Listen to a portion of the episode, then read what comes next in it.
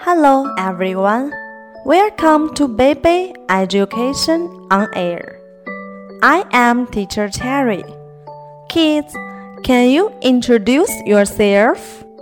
Hello, I'm Tom. Hey, I'm Anna. Kids, do you have good friends? Yes, I do. Do you want to make friends? Yes, I do. Why do you want to make friends? We can play together, help each other. We can share Yes, we can play together, help each other, and share happiness with our good friends. Today, I'd like to share a story about friends. Do you want it? Yes, I like story.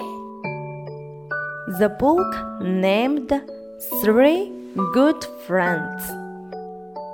One day, a monkey rides his bike near the river.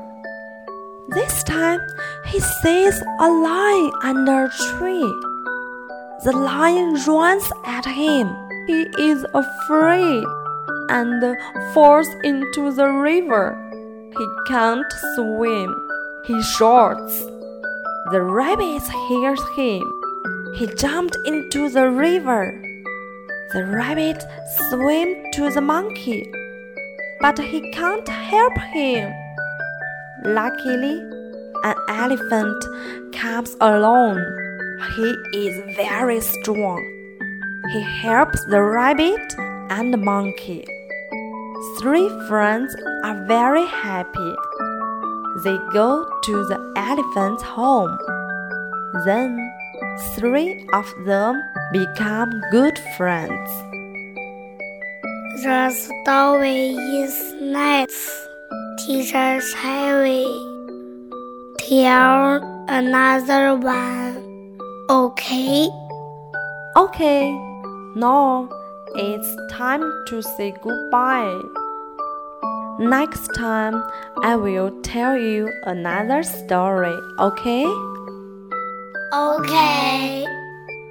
Now, let's say goodbye to our listeners. Bye bye. Thank you for your listening, everyone. I am Teacher Terry. I'm Tom. I'm Anna.